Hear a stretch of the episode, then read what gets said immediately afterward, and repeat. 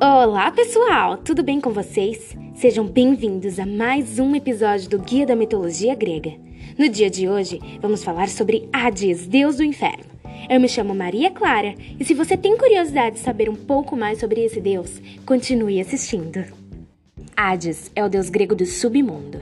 Há várias hipóteses de interpretação de seu nome. De acordo com Platão, Hades significa invisível. A palavra remete ao termo hindu, devido à origem indo-europeia da língua grega. Reunir-se, encontrar-se junto. Dono de uma personalidade impiedosa, Hades era repugnante e insensível. Poucos tinham coragem de pronunciar seu nome.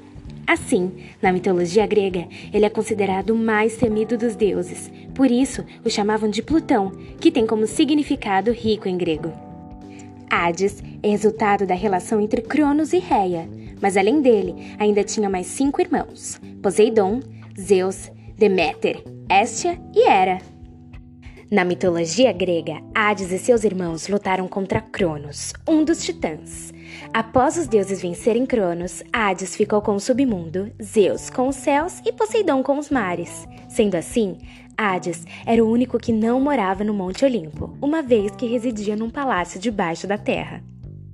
E tá aí uma curiosidade muito legal. Na luta contra Cronos, ele usou um capacete feito pelo Ciclopes, que o tornava invisível, daí o seu nome. Sua representação é como a de um homem de pele morena e que usa barba. É adornado com uma coroa e carrega a chave do submundo. Em sua companhia anda um cão de três cabeças, chamado Cérbero.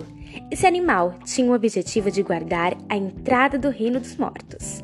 Geralmente usava uma carruagem para se locomover e muitas vezes é retratado ao lado de sua esposa Perséfone, a quem teve três filhos: Zagreu, Macária e Melinói. E aí, gostou?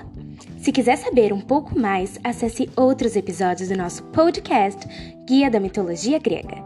Ah, e não se esqueçam de compartilhar com os amigos e familiares. Um grande beijo! Vejo vocês de novo na segunda-feira trazendo outro episódio cheio de curiosidades e aventuras. Até mais, pessoal!